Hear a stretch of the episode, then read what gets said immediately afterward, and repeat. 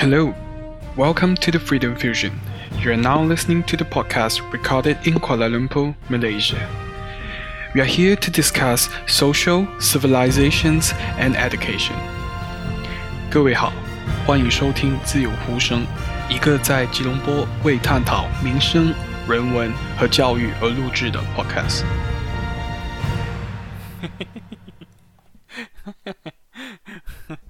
我笑死了。 好，欢迎回到啊、Freedom Fusion，今天是第二集啊。嗨，其实这个礼拜已经是过差不多十多天了吧，差不多两个礼拜的时间我没有在进行录音，因为建中呢啊是我最后一次考试，然后星期一跟星期三我总共考了两科，然后在考试完之后呢，然后。啊，我女朋友又刚好啊放啊放假了，然后我们就星期五、星期六、礼拜天，然后星期一我就开始啊比较忙，在之后毕业之后工作的事情了。所以今天好不容易抓到一个时间可以开始录音，就赶紧的把它录起来，然后不然的话之后也不知道啊上开始上班之后呢有没有呃机会时间去把这些东西录下来了。其实今天主要讲的东西比较简单了，就大概是我昨天呢就在呃这个 Facebook 上面呢就有看到有一个 post，他是讲啊、没有了新加坡的这个呃游客，也没少了很多的这些在新加坡工作的人士啊，啊、整个新山的市区其实是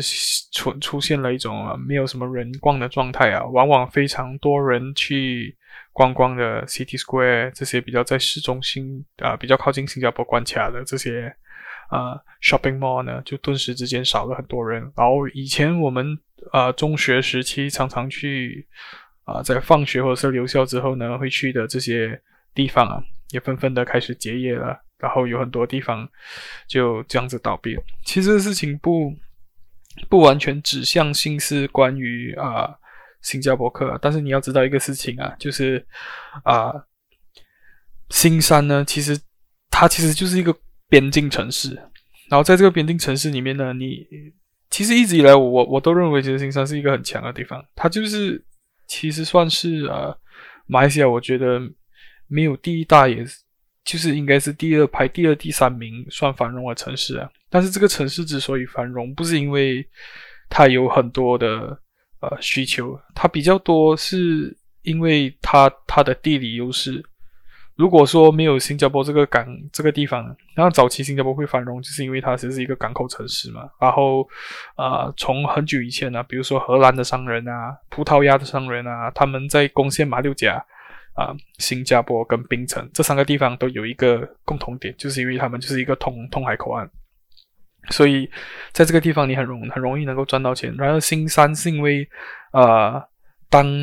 近年呢、差不多过去十年开始，这个新加坡的这个货币啊、非常的强劲，然后使到啊、许许多多的马来西亚人呢，因为不是每个人都有能力可以进到新加坡做永久居民，然后也是啊、不是有人呢，都每个人都有这个能力呢，能够在那边买房子。所以很多人其实他们能够做到的事情，就是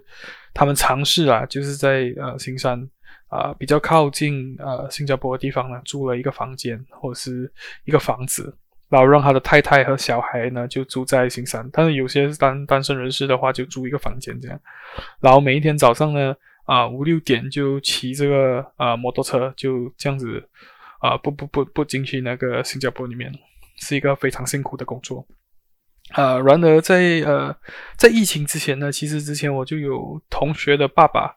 啊、我有两个同学的爸爸都在新加坡做工，但是他们的啊、待遇是天差地别了。一个是比较像是呃管工的这个工作呢，他就很比较好，因为他们是永久居民，所以就可以开车开着新加坡注册的车辆，每天就到新加坡来往往返。然后另外一个呢，就不是因为。比较像是呃做的是比较呃技术的阶层啊，蓝领人士嘛。蓝领人士的话，你又带着是马来西亚的护照，拿着最普通的 working permit 进去的话，差不多每一天四五点你就要起来，四五点前你要进到你在在要过关卡的时候，可能你要排一个小时多的队，然后在沿途啊就有非常多的这个危险重重，然后呃就这样子好不容易到里面工作啊，工作了一整天，再从关卡再回来，回到家可能就八九点，你要马上睡觉啊。其实这个时间，如果你仔细想想，这三倍到底好不好赚嘛？我是觉得不是很好赚的，而且你在新加坡，我是有听过故事，他们是说你是马来西亚人呢，我我给你。你大学毕业的话，我给你一千六啦，一千六你拿回去也是乘三啊，差不多就等于你在那边比比比很多大学生的薪水还高啊。所以听听到这样子的东西，你就觉得，哦，呃，老子老子是有读书的人呢，不是这样子。我我不明白为什么会有人会接受啦，就可能有时候是因为钱，有时候是因为家庭的关系啦。但是你要仔细想想啊，如果你是有读过大学的人，你是有读书的人啊，你就。不要这样子去糟蹋你自己。其实，在我们的国家，还是有地方可以容得下你，并且让你啊、可以给到你满足的薪水的啊。但是你要刻苦啦。其实，不管在哪个国家工作，你要做一个事情，是你要吃得起苦啊。尤其是像我们这样年轻人了，其实啊，不想说，就很多事情薪水也不是很高，但是就努力开始上班吧。因为我们我到了这个年纪，就发现哦，时间终于来到了，是时候。转大人了，登大人了。啊、抱歉哦，刚才讲的故事讲到一半，然后就就是因为这个呃，这个新加坡今年疫情的关系嘛，很多的、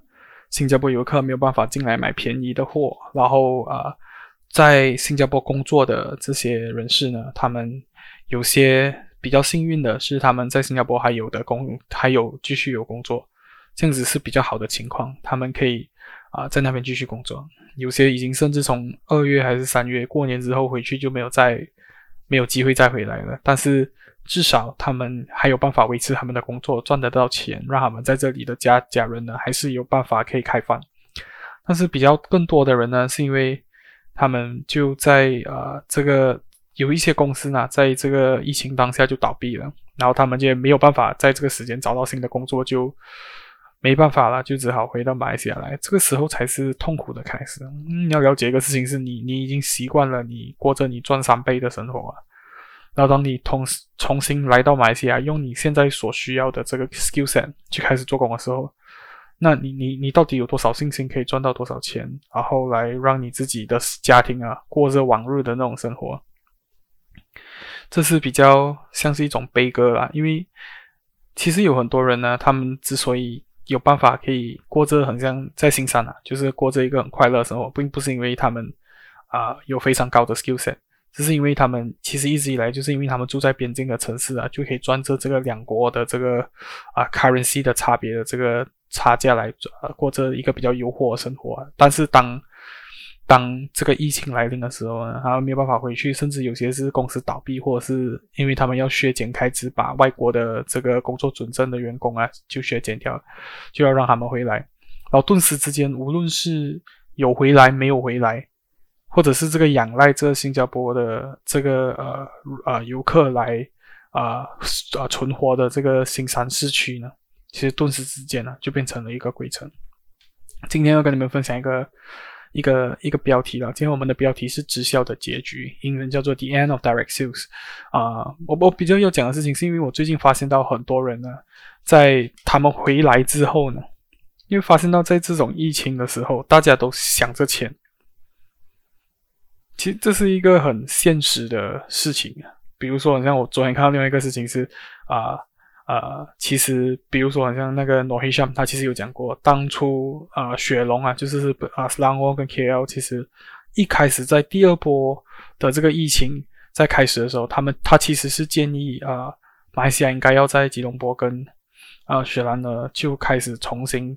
的发起 MCO，但是在跟这个国家安全理事会讨论之后，他们发现到重新开启 MCO 的话，可能有些人的死不是因为疫情。有些人的死可能是因为呃，有些人的死可能是因为是金钱上面的问题，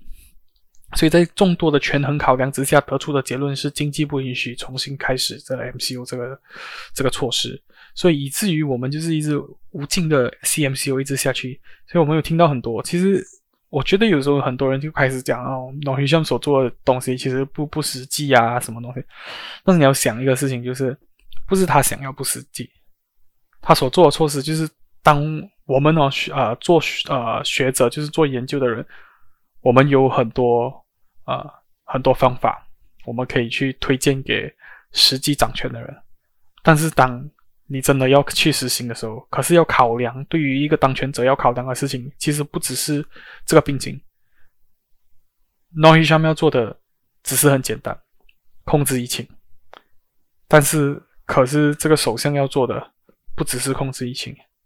他要稳定人心，他要稳定经济。每一样事情你都要考量在里面，因为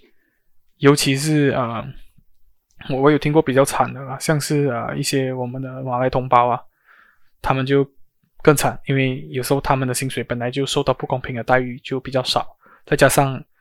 啊、比较少的话，你的存款就变得更少了，然后再加上这个疫情的冲击之下，他们的生活就过得更艰难了。所以，当我们一直在讲哦，对对对，我们应该要呃呃进行很很严格措施的 MCO。连商业活动也要禁止的话，其实某方面来讲，对他们是更变成一种负担。年头的时候，其实我有去过那个艺术博物馆的。艺术博物馆里面其实有摆放出一个展览，这个展览是关于二零零七年有一个小学生自杀的事件。这小学生自杀的起因是因为他家里真的很穷，每一天真的只能够干工配白粥，然后穷到有一天他就发现到，其实最大的原因不是在于。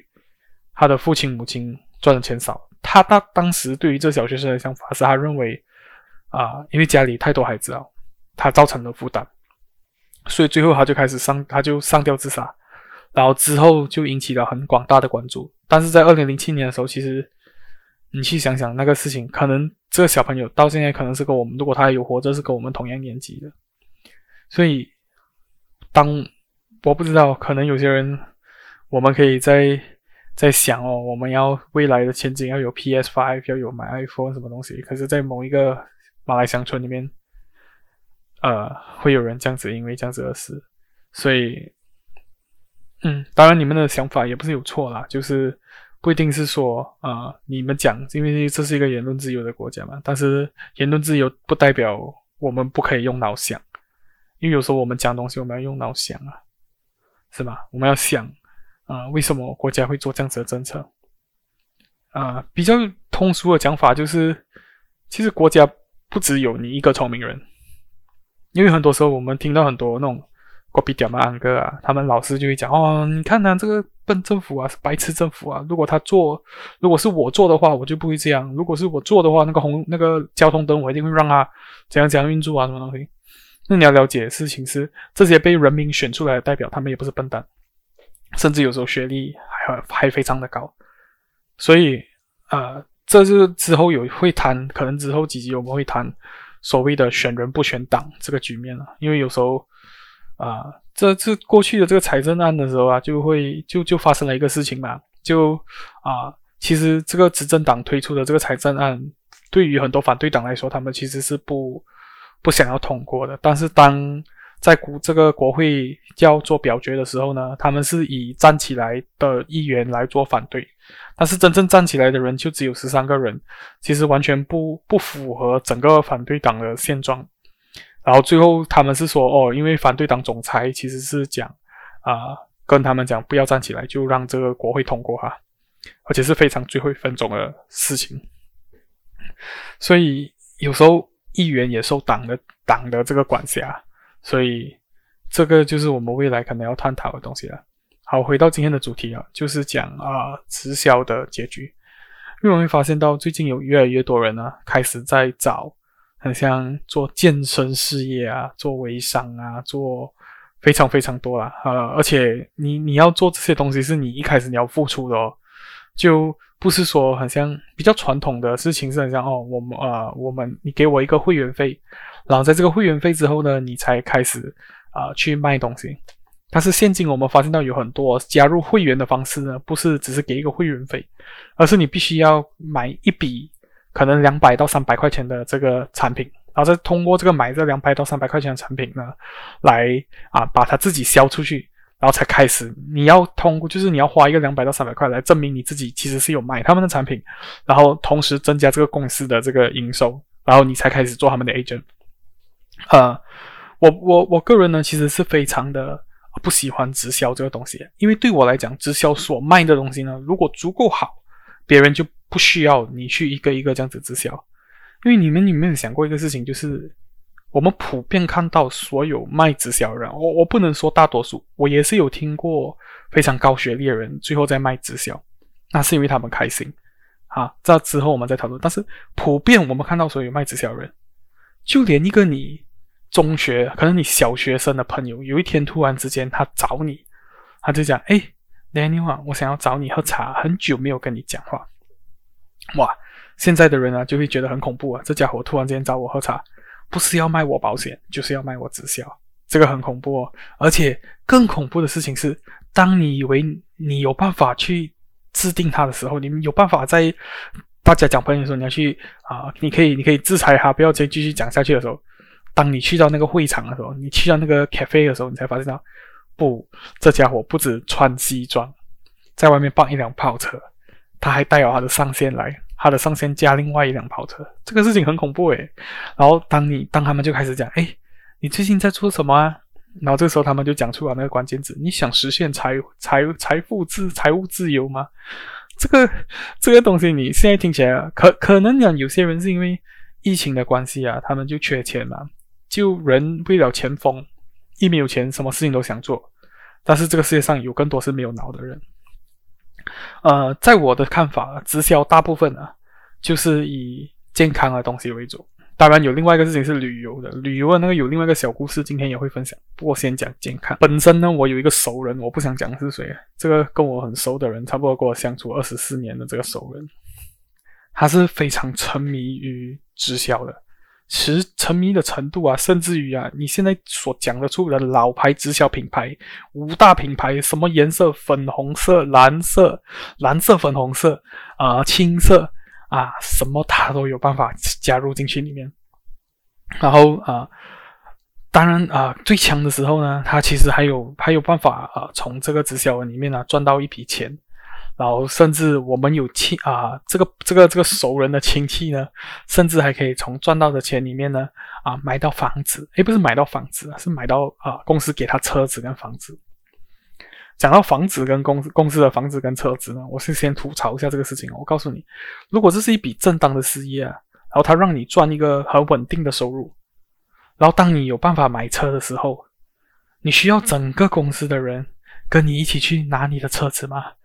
现在更恐怖的事情是因为现在的人啊，越来越多啊、有人有具备这个拍摄的功能啊，所以他们会推出很廉价的拍摄影片的这个啊、这个配套，甚至有人啊会请一整队的摄影队去拍你拿车，然后整个公司的人跟你一起在那边 happy，然后还拍照，然后还放到自己的这个脸书，然后讲加入我的事业，成为我的下线什么子，他们不会讲下线，对不起，伙伴伙伴，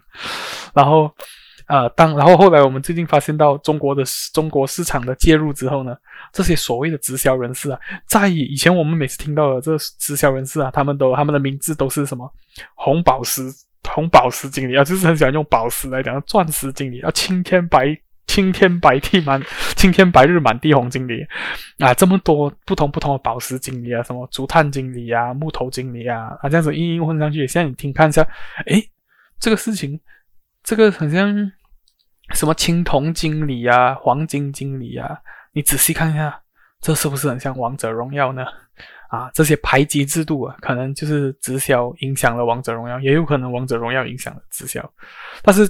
当中国市场的这个介介入之后呢，你就开始发现到这些人啊，他们不再用石头来做，不不再用宝石来划分他们的阶级啊，这些人开始是用呃。呃，他们他们就大家都变懂事了，就你会看到什么王董、李董啊，比如说什么呃什么哦，还有最近很流行的是什么钻石合伙人啊，然后你就会看到一堆女生啊，四五个人啊，大家都长得差不多，然后就穿着礼服，然后拍抖音，大家一起啊、从前到后啊、像一个抖音的剧情这样，大家一起往慢慢的走路，有些还自己做 slow motion，这个很好笑，然后。你你当你就发现到，哎，要不要加入我的事业啊？可是大家从头到尾换汤不换药，就是要卖你那罐药，是不是？单压成一，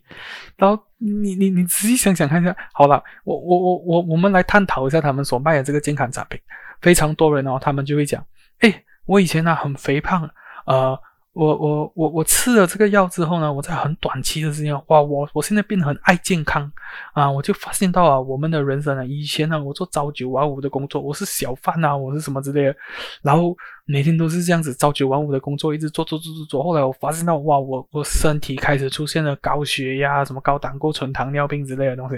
但是我吃了这个药之后呢，在只要在两短短两个月时间，我的肚腩就消掉了。然后呃，在短短两个月时间呢，我现在你看我整个人变得。精神了，我还有听过一个事情是讲可以治疗癌症的，OK，那个很好笑。可是你，我等一下我再讲那个癌症的故事。这个事情是什么啊？呃，你你仔细想想一下，当你开始加入啊这个所谓的呃这个呃健康疗程啊，哦，你们哦，在讲在讲这个之前，你们有没有听过一个什么麻烦马上减肥办法？问我那个那个牌子，在路上你看到一个人一直这样啊、呃、包住了，可是啊，OK，草药生命嘛，好吧，然后呃。你可是你仔细想想，这些人为什么会瘦？因为他们在加入啊这个这是这个这个事业所谓的事业之后呢，他们从他们每一天的生活核心啊，就变成跟这一群每天去 gym 的人一起混。像我老实问你一句话：如果你每一天都做运动，你会不会瘦？你他妈的当然会瘦啊！然后如果你肯定会瘦，这样其实这东西到底是不是跟这个东西？如果你跟我讲哦，我只是要交一群朋友。这群朋友不用我付钱，然后我们一起每一天去做运动，一个月两个月后，我会不会有同样的效果？我觉得肯定会有，是吗？啊，当然我们也不能讲这个呃产品是完全没有用，可能它有用，就像我买维他命 C 有没有用？它有它的用，但是维他命他们医学上面有讲啊，啊，世界上小便最贵的人啊，都是爱吃维他命 C 的人，因为你小出来一整泡尿都是维他命 C。OK。然后再呃，就就就就我刚刚就讲啊，为什么你会变瘦，就是大概就是这个原因啊。然后接下来我要讲刚才要讲的癌症的故事。我有个亲戚啦，这个亲戚啊就是在卖一个一个一个天地精华，很搞笑。我不讲不讲牌子啊，但是始终就很很很匪夷所思。我听到最最最让人家匪夷所思的故事是，呃，这个集团呢。他们有一个老大姐，然后这个老大姐呢，她之所以会发迹或者是参入这个事业，就是因为她当初得了一个癌症。啊，在得了癌症之后呢，叫天天不灵，叫地地不灵，所以他病急乱投医。然后在病急乱投医的情况之下，医生就跟他讲啊，我看你的生命啊也活不过这几个月了，你看马上去什么富贵集团买一片地吧。然后可是他没有去富贵集团，他就。听了另外一个朋友的建议，就把这些钱啊都投入在一个直销事业底下。因为可是可是先吐槽一下是，啊、呃，你没有发现到差不多每一个做健康事业的人里面啊，不管是什么公司啊，都有一个人的癌症好掉，然后大家就开始听他的。然后这然后之后的这个这位老大姐呢，她就开始一直疯狂吃。真的是大量次、大量次，再吃了差不多七十四、四十九片，四十九再乘四十九，不懂是多少九的片之后呢，他突然之间就开始痊愈了，然后奇迹的事情发生了。这个时候就传出一个故事，每一个直销公司都有故事。哇，他们去到医院，那个医生讲：“诶，你的癌细胞怎么不见呢？”然后就开始啊，哎，癌细胞不见了啊！这个事情，这个医，这个医药帮助我。这样，我再告诉你一个事情。如果你的药那么神，为什么时至今日，时至今日还有这么多人每一天因为癌症死掉？你有没有想过这个事情？你的药这么神，为什么你帮不到他们？而且你的药这么神，哦，对不起，不是你的药，你们众多公司的药那么神，为什么还是有这么多人因为癌症挂掉？这样子，这个东西，我们回复讲一个东西。是你改变了你的生活习惯，你改变了你的精神，因为已经其实有在医学报告有讲，心理的因素可以加速以疾病的这个康复，所以你改变了你的生活习惯，你改变了你的人的四四周围，你换一个环境，你不这么压力，你开始吃一些我不知道是什么东西，有些有些是很奇怪，只是好像我听过只是大豆粉吧，但是他们也吃的很开心，无所谓。我记得有一个 YouTuber 是新上的一个网红的女朋友，他就他是一个药剂师，然后在这个药剂师他的 video 里面就讲，其实没有所谓真正的排毒，然后这些所谓带着排毒的这个字眼的药物呢，其实只是泻药。你想象一下，你买了百五块、两百块的泻药，上面粘着的什么活山啊、和山、活山啊，这个那个呃相同谐音的这个呃药物呢？他卖了你这个泻药，然后你买了这个两百块的泻药吃下去，然后你拉个狗吃屎，然后你肛门很痛，然后你跟你的上线讲，呃，Mr. Mr. Daniel 啊，为什么我的这个呃屁股这么痛啊？哦，没有，他只是把你的宿便跟你的这些这么多年的毒素排出来啊，你的毒素所以让你的肛门痛。诶，为什么他们会讲这样的话？因为你的上线他也不是药剂师，你的上线可能只读到华小六年级。然后他们从 新加坡被啊、可能最近找不到工作，所以他们大家一起开始跳准吧，然后大家开开心心的赚大钱，还蛮搞笑，还蛮搞笑。啊、许多年以前呢，我有一个朋友啊，以前的一个很知心的朋友，他做的就不是这个医药方面的这个啊、直销，他做的是旅游方面的直销，就是你给一个钱，我给一个钱，我们再找两个朋友给一个钱。然后我们大家都有钱的，四个人，然后我们就一起去旅行。然后在旅行的时候，我们就拿这个牌叫 “You should be here”，你应该在这里。然后大家一直在找，四个人，在四个人，在四个人，在四个人，在四个人。哎，这听起来像什么？这个金字塔模式，以前我们叫它老鼠会。可是每一年，每一年都有人去增加。然后这这几年呢，他们更不要隐藏他们自己的名字，他们改名叫 “Money Game”，就是你大家一一人汇一笔钱。然后我们就听到了更多更多奇葩的名字，叫什么“未来世界首富”，是吗？然后还有什么呃，我忘记了。之前有一个南方学院的老师，他的孩子在做那个叫什么“解救普通人”嘛，JJPT 啊。我记得我有同学是真的有放钱进去的，然后大家就之后大家就卷钱逃跑。这个事情呢，我们终归就底，其实它就只有一个问题，不是因为这些人笨。而是因为他们缺钱，而且为什么他们缺钱，就会要想把钱，呃，放在这些事情上？因为我有听过，我读过一本书，它里面有讲，最好骗钱的人不是有钱人，因为有钱人之所以有钱，是因为他们聪明。最好骗钱的人是穷人，还有没有受教育的人。当然，也有很多受教育的人也也一样被骗，那是因为他们真的不聪明，他们把钱。放在这个机构里面，骗了你的钱，卷走你的钱，这些人就变有钱喽。可是很多人没有听过，很多人不了解这个道理。我记得在我有遇过一个很，我我从小都认为他非常的有啊、有学识啊，在美国在美国开始上班，然后他有一次他已经是年过四十了。他回来之后，在乡村啊、不知道为什么有一个什么东嘎阿里之类的一个马来人、马来马来同胞，你广为流传的一个直销产业，是很像一罐水这样，让你掺水，然后你喷在你的头发，就讲你明天可以长长发。哦，这是算生发水还是什么？不知道就对了。总之就是啊、他就说哦，他的背后有一个肿块，还有肚子有一个肿块，他就开始喷。喷了之后一个礼拜，他讲哦，那种快不见掉了，哦，好厉害哦！他讲哦，这个事情哦，什么神医啊，讲大家都应该买啊，五十块五十块这样买。这个，嗯，你，嗯，我有时候我真的是觉得很奇怪，就是你你读了这么多多书，你然后，可是你的思想还是跟乡村的思想一样，可能有一些乡村的人想法可能还比你更先进，但是 我觉得是好像有根据统计显示啊。呃呃，比较少读书的人，还有在比较落后的城市的这个地方啊，啊，要卷走他们的钱是很容易的啊，甚至是说呃，因为有羊群心理嘛，就是说啊，你的你的谁谁谁买啊，你的亲戚买啊，大姑也买，二姑也买，三姑也买，四姑小姑就不不一定，肯定会一定会买嘛，大家一起买。啊，然后有时候他们就会有什么呃，买买买六盒，买七盒就比较便宜。可是一个人消不了啊，所以就讲，哎，我现在就差一个人，多一个一百块吧，你要不要放在我这边，我们一起买？大家买来买去吃酒啊，这种叫做心理上面的资助。啊，我刚才讲了那个跟我认识了二十四年的这个熟人呢，他就会跟你讲，我吃了我就比较有力，所以你到底吃了什么？很恐怖，是吧？呃，你我我记得这样，如果我在想，如果他给你吃吗啡啊，morphine。你会不会因为你吃了你有力了，你就想哦，这东西很有用，然后不给你吃了，你就在那边抖抖抖，呃，我要吸，我要吸毒啊！可是这个东西又是另外讲，所以，所以我我我我从我那熟人认识到的事情是，呃，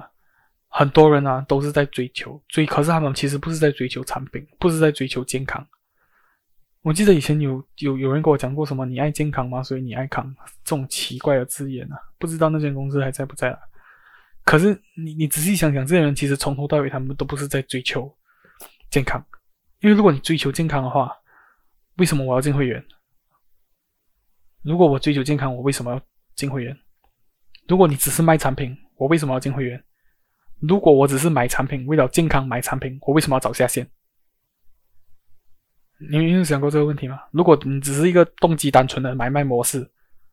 如果这只是一个神药，可以治癌症的神药。为什么他不是在医院给你？为什么政府机关没办法给你？我甚至有看过啊、卖直销产品的人啊，他们所卖的这个药品上面甚至没有卫生局的年纸。然后你去问这个卫生这个这个卖给他的上线的时候，你懂他说什么吗？他说：“因为我们出货太快，没有办法粘。”天你好烂呢，干奇怪了，没有卫生局，你吃啊？你敢吃？有，他们敢吃，他们不止敢买，还敢吃，还敢跟你辩驳，还敢跟你辩论。恐怖恐怖，是吗？然后其然后你最后你看回那个成分，其实我老实讲啊，你如果不是药剂师，你到底多少多了解成分？是不是？讲到成分呢、啊，就要讲啊。最近我在脸书上面看到另外一个事情，就是说其实有很多所谓微商所卖的面膜啊，其实里面都含有一个成分是防腐剂。好像是叫做聚乙苯烯嘛，我忘记它的化学成分是什么，英文我忘记了。然后当天晚上我就跟我女朋友拿出我们之前有买的这个呃微商面膜，我就想要看成分，然后就发现那个事情是，哎不对呀，这个面膜完全直接不跟你印成分。哦，原来这样是可以的吗？可以整个面膜，整片面膜从盒子包装到什么东西完全不跟你讲成分，可以的吗？然后我就开始上网要找成分，他就跟你讲草药成分，就开始跟你讲什么甘草、桂林什么之类的，在靠背啊，真的吗？真的吗？如果只放放药药草的话，它不防腐吗？它不会坏吗？然后这个这个我们就很难讲啊，但是很多人越做越开心。然后如果我是想告诫你一个事情啊。如果你真的有从这一份事情里面赚到钱，那我恭喜你，因为我有听过真正的有有有一个高知识分子，他在新加坡电子厂工作，他在一个叫做 Hamway 的公司啊，火腿之路这个公司啊，他赚到很多钱，因为我认识他弟弟，他弟也是蛮搞笑的啊，之前他就一直借机会找我去拍影片。拍拍拍拍拍拍了两三次，我怀疑那些钱都是他自己出的啦。啊，拍了两三次，我从来没有看过我的影片在哪一个地方被放出来。到第四次开始，他就带我讲，我有一个赚钱的方法，你要不要来听听？结果我们就那天晚上，我我做工完了之后，强忍着饥饿去麦当劳，然后坐在那边听他讲赚钱的方法。然后我们就开始吃我们的汉堡，吃完汉堡包，他就把那个菜，你知道麦当劳不是有那个 tray 吗？tray 上面不是有那个纸？他把那个纸倒反过来，突然从他的口袋拉出一支笔，开始画圆形、三角形跟四方形。当他我看到他们开始画圆形、三角形跟四方形的时候，那我就大概知道这个不是什么赚钱的事业，这个大概就是他想要做直销的事业。其实当时我已经很累，因为我我很排斥，因为我有一个熟人啊，我认识他二十四年的时候，我已经看到很多很多这样的事情了。然后他就跟我说：“哦，有一个什么叫做什么呃赚钱学校就在附近，你要不要跟我一起去听一听？”所以我当初就跟他，我当时马上当下我不留情面的跟他说不要。然后一个星期之后呢，他又叫我去见他的哥，他的哥就是我刚才所说的高知识分子。讲讲呢，他在新加坡的某知名电子晶圆厂里面呢当主管的这个工作，一个月其实是很可观的收入，并且可能已经拿到了永久居民的身份。但是他不满于现状，他就投身了进入这个火腿之路的这个这个这个这个行业里面。当然后我一见到他的面的时候，其实他是带我去到他的家，他新买的家，那间家价值八九百千。差不多就是八十八十九十万啊马币。然后在这八十九十万的马币的这个呃屋子里面呢，哇，真的是富丽堂皇，而且他每个星期二、星期四都会召集他的团队们一起来开会，鼓励他们，帮助他们，大家一起唱歌，然后一起分享赚钱的心得，听起来是好，可是。就在我跟他开始讨论的时候啊，他就问我啊，你有没有听过这个火腿之路这个事业？我就跟他讲有啊，我这个我有一个熟人认识二十四年呢，他就是从事这个行业。他马上打住我，他就问，那他有成功吗？当然了，我这个熟人没有成功。我就跟他说没有成功哦，他就跟我讲，这样你不可以拿他当例子。那我当下就想啊，我不问他拿他当例子，我拿你当例子啊，你自己想想看一下什么例子？Chestnut 啊，你自己想想看啊。呃一年有多少人加入你们火腿之路？这样有多少人又可以拿你这个有用石头当经理的名字放在前面？又有多少人可以啊把这些呃这些钱啊，就像你这样赚一个八八八九百钱去开一个买一个这样的屋子，然后每天邀请人来？这样你有没有想过，在你成功之前，你用了多少人的入会费来成就你自己？你只是把你自己的朋友当尸体往上踩。我记得刚毕业的时候，我有一群朋友，他们一起加入了一个事业。当时呃，因为我留级嘛，所以我就没有加入他们。他们一毕业之后一起开会，然后就就全部人都加入了那个事业。然后那个照片拍出来，我讲，喂，这样多熟人的十四个全部都是我以前的班级。然后我老实讲，今年还在那个事业的就有几个，一个都没有，他妈的一个都没有。而且最恐怖的事情是，当初你入会。有两个选择，要么你给一百五十块钱当普通会员，要么你拼你的业绩，给一百五十块钱再卖三千块的货，我就直接让你当营销经理。然后这些你刚刚加入的这些同学们就变成你的下线。一年后啊，你不用一年，八九个月，你你因为你一直在卖你的朋友嘛，一直这样卖，一直这样卖，那个钱一直这样赚，一直赚，一直赚。你一年后就可以去西班牙旅行，哇，实现财富自由。可是那些朋友呢？可是你的那些同学呢？他们怎么样了？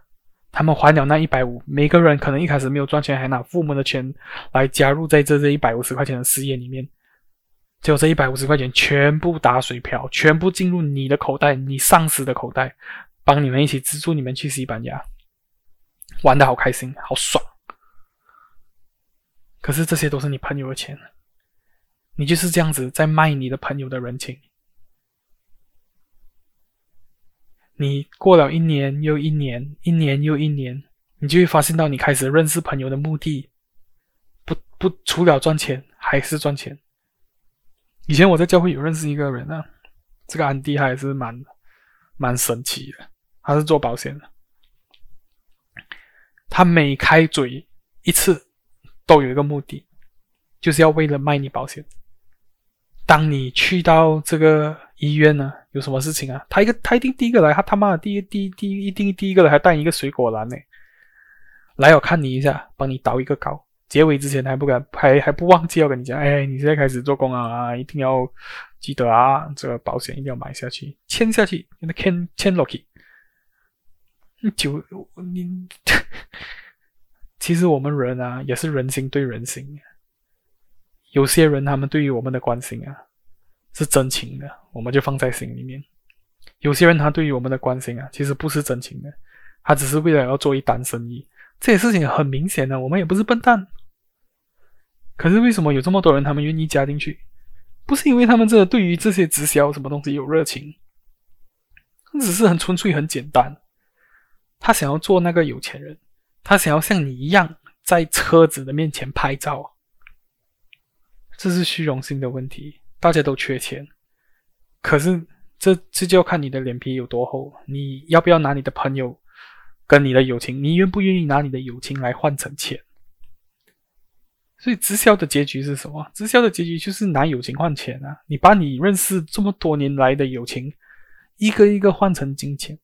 可是这些东西会透支的啊，朋友，你的友情会透支的，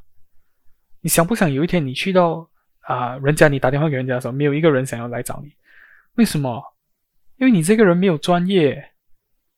所以你没有办法供你自己，你的专业不值钱，你找不到好的工作，你赚不了钱，所以唯一可以帮你赚钱的方法，就是在买卖友情。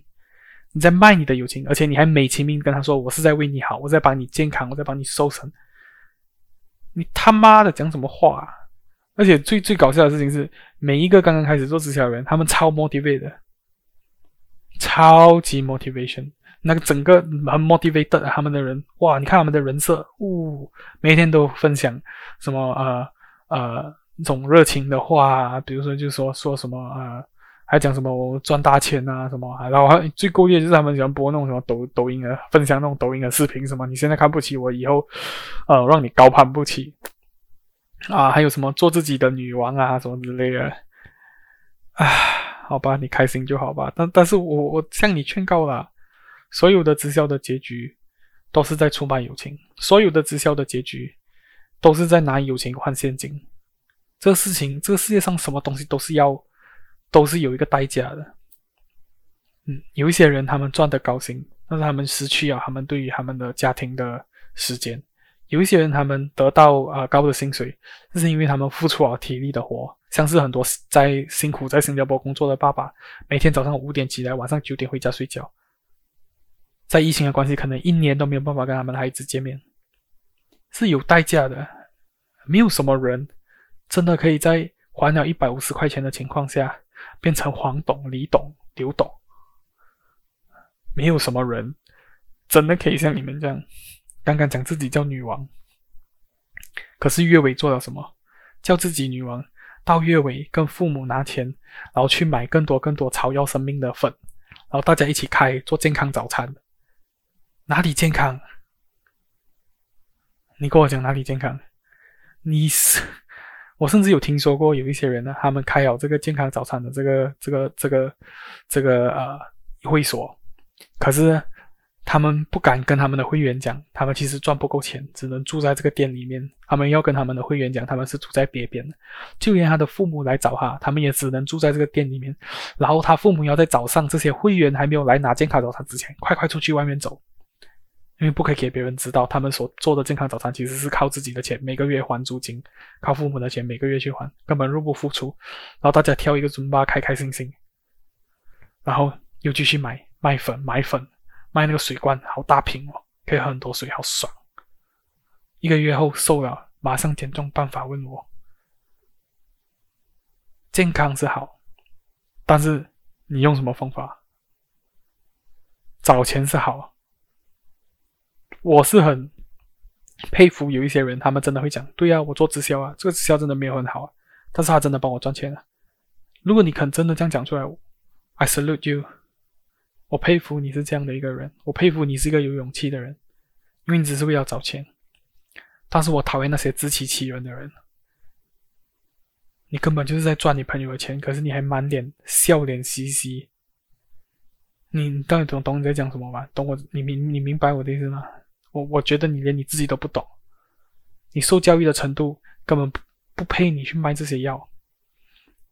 可是你这些卖药跟那些江湖早年那种江湖术士有什么差别？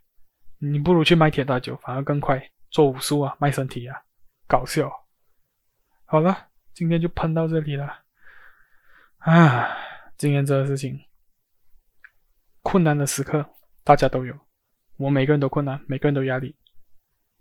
但是会过去的，好，就鼓励大家。结尾呢，就找一首歌。这首为什么今天要放成一首歌？因为我女朋友还拷贝我，她就讲我我我的这个东西里面没有音乐啊。其实我中间应该要放一个音乐啊，可是我就觉得这样感觉会犯法，所以到结尾的时候就送一首歌给我给我自己的女朋友啊啊，这首歌是这个美秀集团的《我要你爱》。然后，呃，来做这个今天的第二集的结尾。好，希望大家开心，拜拜。我要你爱爱，我要你为了我变坏，